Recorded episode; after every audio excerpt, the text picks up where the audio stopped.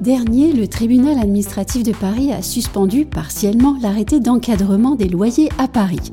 Bon, est-ce qu'il faut sauter de joie ou pleurer à chaudes larmes selon le point de vue qu'on veut adopter? Eh bien, ni l'un ni l'autre, et voici pourquoi. Alors tout d'abord, c'est une décision qui ne remet pas en cause le principe de l'encadrement des loyers. Pourquoi? Parce que ce n'est pas le décret lui-même qui a été annulé, mais un seul arrêté, celui de 2019, et même pas les arrêtés de 2020 et de 2021. La décision rendue par le tribunal administratif de Paris s'appliquera non pas à tous les baux, mais seulement à ceux conclus entre le 1er juillet 2019 et le 30 juin 2020. On rappelle que pour les propriétaires qui n'avaient pas respecté l'arrêté, il n'y aura donc aucune conséquence puisque cet arrêté a été annulé.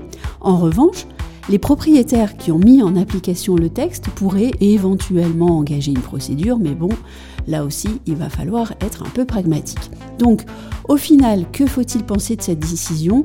Eh bien, tout au plus comme une mise en exergue du bazar au sein de l'administration qui ne produit pas toujours les bons documents au bon endroit, mais ça, on a l'habitude.